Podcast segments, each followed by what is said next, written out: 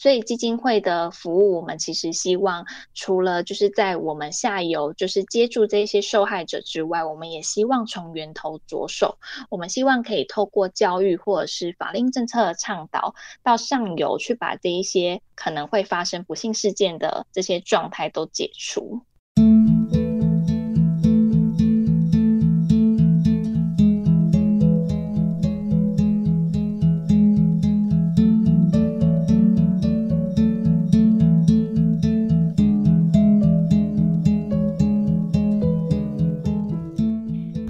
你对于立新社会福利事业基金会了解多少呢？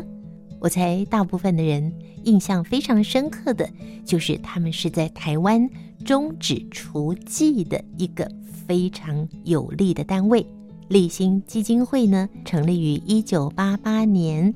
这中间经历了中途之家、反厨妓运动、少女保护行动以及少女跟妇女的关怀，还有。共创性别公益社会的今天，他们最终的目的要终止性暴力以及性别暴力。他们提供庇护的服务、社区的服务以及就业服务跟生活重建。除了这些之外呢，十九年前开始，他们更创立了一个福尔摩沙女儿奖，希望透过这样的一个奖项，鼓励全国十二岁到十八岁的少女。能够看见自己的价值，发挥自己的才能，所以在今天节目中，我们邀请到立新基金会资源发展部企划行销组的经理胡燕婷伊娃来为大家介绍这项福尔摩沙女儿奖。嗨，伊娃你好，主持人你好，各位听众朋友大家好。嗯，让我们来认识一下立新基金会，它已经成立了三十三年。在介绍活动之前呢，我们请 Ava 先来跟我们介绍一下立新基金会喽。好的，谢谢主持人。其实前面有帮我们介绍了一些些。那其实呢，立新在三十三年前，就是一九八八年成立。那当时呢，在成立的时候是有一位美国来的传教士，她叫做高爱琪女士。那他当时看到了台湾有一个雏妓的问题，就是有许多不幸的少女，她们被迫从事性交易、人口贩运等等的状况。那他其实很心疼这一群女孩，所以于是他向上帝祷告，他希望可以成立一个中途之家，收容这一些不幸的少女。那之后呢，我们在不幸的少女这个问题解决了之后，我们开始。发展成为就是我们开始来做一些家庭暴力、性侵害等等的问题的解决。那现阶段呢，我们现在除了就是之前提到的性侵害、家暴事件之外，我们也有开展了我们现在有做青少女未婚怀孕以及收出养等等的服务，让更多就是遭受到呃性别或性暴力的服务对象，他们都可以重启生命，然后在这个希望花园里面可以满怀希望再重新出发。一般人呢，可能都会觉得，哎，为什么立新基金会的愿景会是终止性暴力跟性别暴力呢？好像这种性骚扰或是性侵害，它只不过是偶发的事件而已啊。但是呢，在立新基金会的调查之下，有一些数据说出来，还蛮吓人的。其实啊，大家很难想象我们看到的新闻事件，就是感觉就是我们稍纵即逝。但其实啊，可以跟大家分享一下，每天呢、都会有将近三百起的家庭暴力事件发生。那每一年。我们有计算过，将近会有近两千到三千位的孩子，他们是无法留在原生家庭长大，被迫要到就是呃立新或者是相关的单位，就是中途之家这样子。嗯，那再来还有一个数据，我觉得呃可以跟大家分享的是，你知道吗？就是在每三十七分钟就会有一起性侵害的事件发生。那其实这样子的事件对我们来说是一个很受伤、很难过的状态。那如果换算成时间的话，是每三十七分钟就会发生一起。那我们一天这样子二十四小时下来，发生了数百起的性侵害事件，对我们来说都是很难过的。刚刚你提到这个数据啊、哦，每三十七分钟会有一起性侵害，性侵害这个听起来很可怕耶。我们不知道说竟然是这么频繁。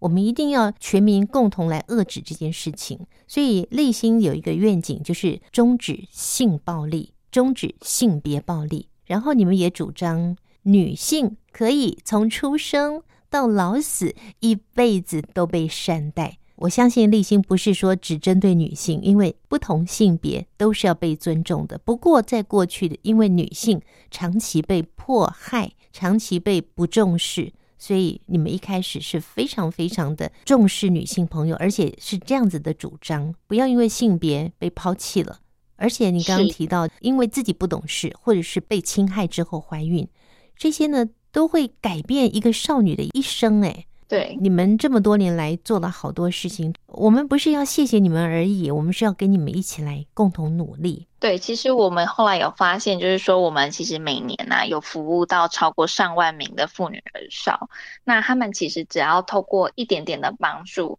我们就可以帮助他们回归到社会，然后重建他们的生活，嗯、那他们就可以再勇敢的绽放自己的自信跟原本的力量。那针对我们立心的服务对象啊，其实我们除了服务呃遭受家庭暴力、性侵害的妇女之外，以及就是家庭失功能呃失忆的少女，那我们其实有在关怀他们。在呃，我们庇护所居住的这段时间，我们希望可以解决他们的受伤的状态。那在他们离开庇护所之后呢，可以勇敢的面对未来人生的旅途。那我们希望再帮他们多一点忙，让他们可以自己成长，然后自己找到未来可以做的一技之长啊，或者是。培力他们，让他们可以就是找到未来新的方向，这样子。那我们透过举办了许多的活动，比如说像我们带着女孩们一起去爬山、登白岳。嗯。那还有妇女的部分呢，就是我们也办了许多呃技职方面的培训。那我们自己也有励馨自己的准备性职场的服务，就是我们让我们这边受伤的妇女们。他们可以先来立新基金会上班。那我们这边的准备性职场有我们立新基金会的甜心工坊。甜心工坊是一个做饼、手工饼干、巧克力的一个工作室。他可以先在这里学习做饼干、巧克力烘焙相关的产品。那未来他从甜心工坊毕业以后，他就可以迈向烘焙业，自己找出自己人生的一个道路。那我们还有一个是物资分享中心。物资分享中心的话，就是呃，妇女可以来我们这边工作，那他们可以学习到整理物资、仓储管理。那还有一个是在花莲的新工坊，新工坊是一个烧制琉璃串珠的一个工作室。嗯、那许多在花东的妇女，他们在这里学习成为琉璃师资，未来他们就可以自己去当老师，或者是他们可以烧制许多的琉璃作品对外贩售。嗯，那最后一个是我们在台东的一个公益旅店，它叫做爱心会馆。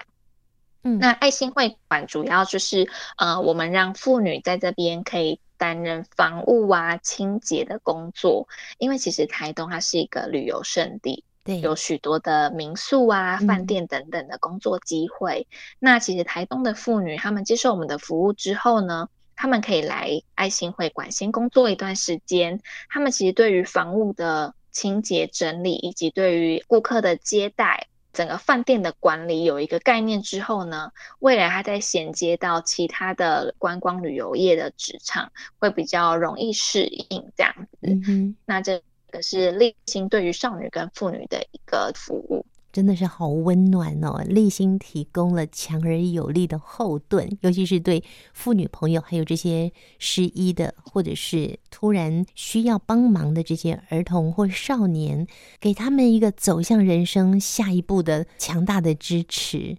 好，伊娃，刚刚有提到你们有一些庇护所，或者是有一些温馨的家园，那这个部分除了免费的提供食宿之外，还有一些。当地的服务人员在情感上的支持之外，如果说他们在情绪上真的是很糟、忧郁、过不去的时候，有更进一步的服务在他们身上吗？呃，有的，其实来到励馨接受家园安置的女孩，她们大部分都会有就是性侵或者是严严重的身心受创的状况发生。那基金会除了透过刚刚提到的我们有团体活动的协助之外呢，我们还有专业的心理咨商师。立心有自己的一个蒲公英心理咨商辅导中心，那我们聘请专业的咨商老师来为他们做咨商的服务，让他们可以就是度过他们现在生命中最无助的这个时候。也是因为这样子一步一脚印的带着这些需要被保护、需要支持力量的妇女朋友、儿童少年们，跨出了困住自己的那个围栏，然后重新看到蓝蓝的天、亮亮的太阳、有价值的自己。我们非常谢谢立新基金会所提供的服务。我有一个梦想，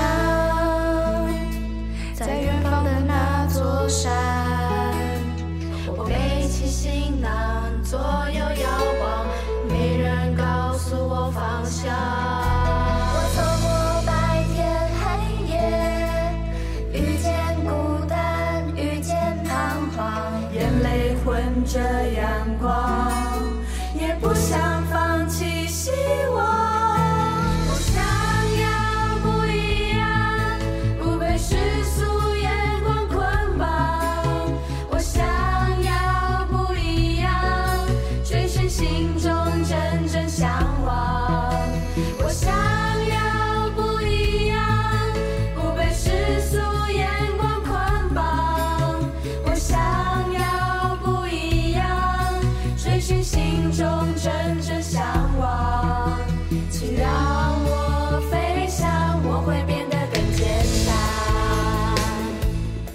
刚才我们欣赏的是十月十一号台湾女儿节的主题歌《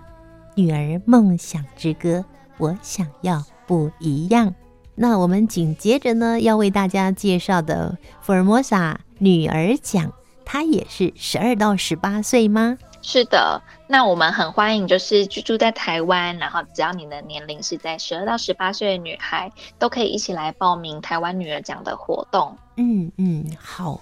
刚刚有提到，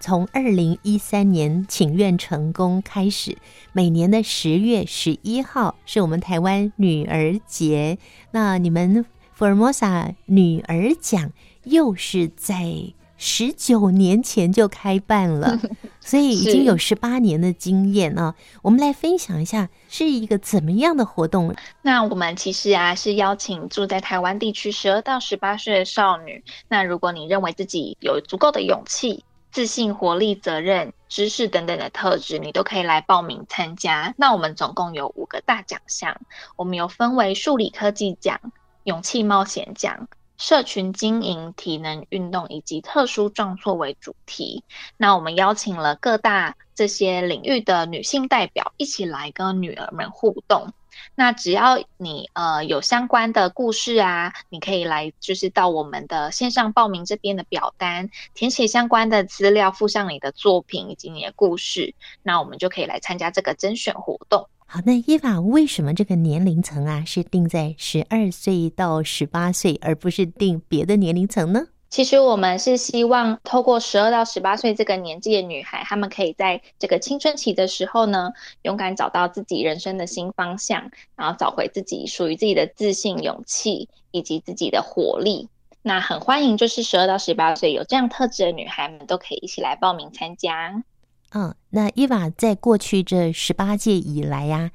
年纪最小的十二岁就来报名了。真的有十二岁的女孩，而且我们甚至还有女孩已经报名了三年或四年左右的时间连续。哦，可以连续报名哦。对，就是连续三年跟连续四年都有来参加这样。嗯，同一个人。那他报的奖项一样吗？还是不一样的奖项呢？对，他就是努力不懈报名同一个奖项。那你有了解一下？可能差一点点，他就可以得到就是前三名。嗯，那他其实很努力，就是想说没有关系。那第一届就是先来认识大家，然后挑战自己，然后最后第二届、第三届，那我们也很鼓励，就是女孩们可以一起，就是勇敢的报名多个奖项。他如果就是今天这个奖项没有甄选成功也没有关系，并不代表说这个女孩不好。其实每一个女孩的故事都是很值得大家一起来分享的。那我们也很希望，就是女孩们透过这个活动，不是只是呃追求有没有甄选成功而已。其实我们也是希望，就是透过这个女儿奖的活动，让女孩们可以彼此交流，那她们可以就是呃听听其他人的生命故事，这样。所以在往年呢，每一次的女儿奖颁奖典礼，他们总是会齐聚一堂，彼此的看见对方。只是今年比较特别，对不对？对，没错。其实我们今年很特别，就是我们在女儿奖的颁奖典礼啊，我们过去也会邀请亚洲其他国家的女孩一起来参加。那其实这个给带给台湾的女孩们有很大的刺激，因为她们可以认识到其他国家的女孩，她们也可以同时了解到哦，原来其他国家的女孩的权益状况是怎么样。像比如说尼泊尔的女孩，大家有听过月经小屋吗？其实很多尼泊尔的女孩，她们月经来的时候是没有办法待在自己家里面的，她们必须被迫离开家里，被关到一个叫做月经小屋的地方。这个其实是尼泊尔的一个传统文化，他们对于女性月经的污名化，哦，他们觉得不造成的这个状况，嗯。对，他们觉得这个呃月经不是一个呃干净纯洁的一个象征啊，他们觉得女孩如果月经来的时候是不能待在自己的家里面的。那其实不只是尼泊尔有这个状况，其实像印度也有这样子的状况。这个在台湾其实女孩们是感受不到的，所以我们透过这个女儿奖的活动，台湾女孩们除了分享自己台湾在地女孩的故事之外，她们也可以听到国外女孩的故事，然后一起来就是为自己女性权益发声。神，我有一个梦想，在远方的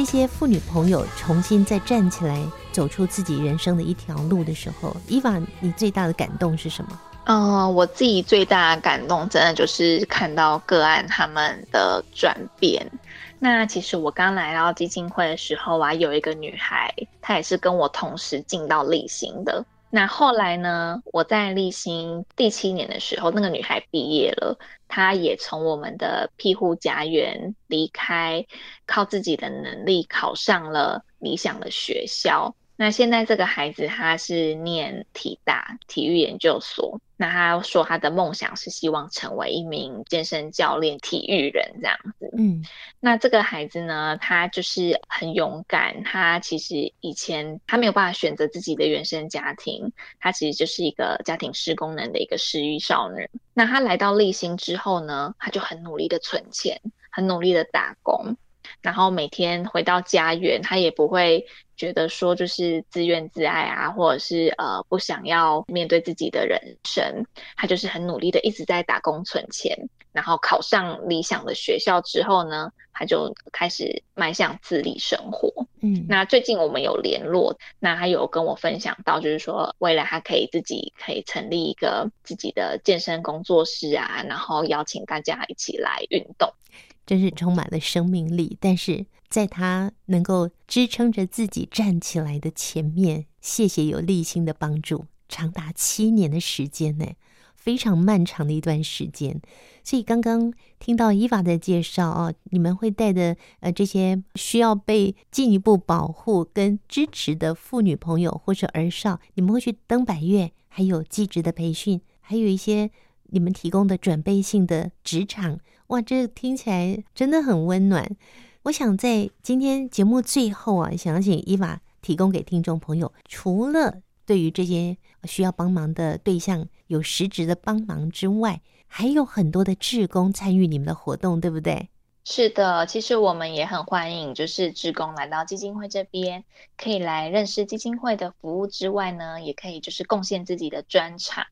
那其实我们也很欢迎，就是志工们可以来，就是参加我们女儿奖的甄选活动，一起来当我们女儿奖的志工。女儿奖的志工有年龄的限制吗？也是十二到十八吗？讲的志工就没有年龄的限制了。嗯，那它其实这个活动啊，我们可以透过就是志工的分享之外呢，他们也可以就是呃来到我们的就是基金会这边，比如说像我们有做一些行政方面的志工，可以来帮我们协助核对发票啊。或者是折折收据啊，那也很欢迎，就是来到我们的甜心工坊，就是我们的一个手做巧克力跟饼干的工作室，可以来这里就是担任我们的包装志工。嗯、其实我们有许多志工的工作，都很欢迎大家一起来跟我们挑战。这样、嗯、想要加入志工的行列的，欢迎所有的朋友，没有年龄限制，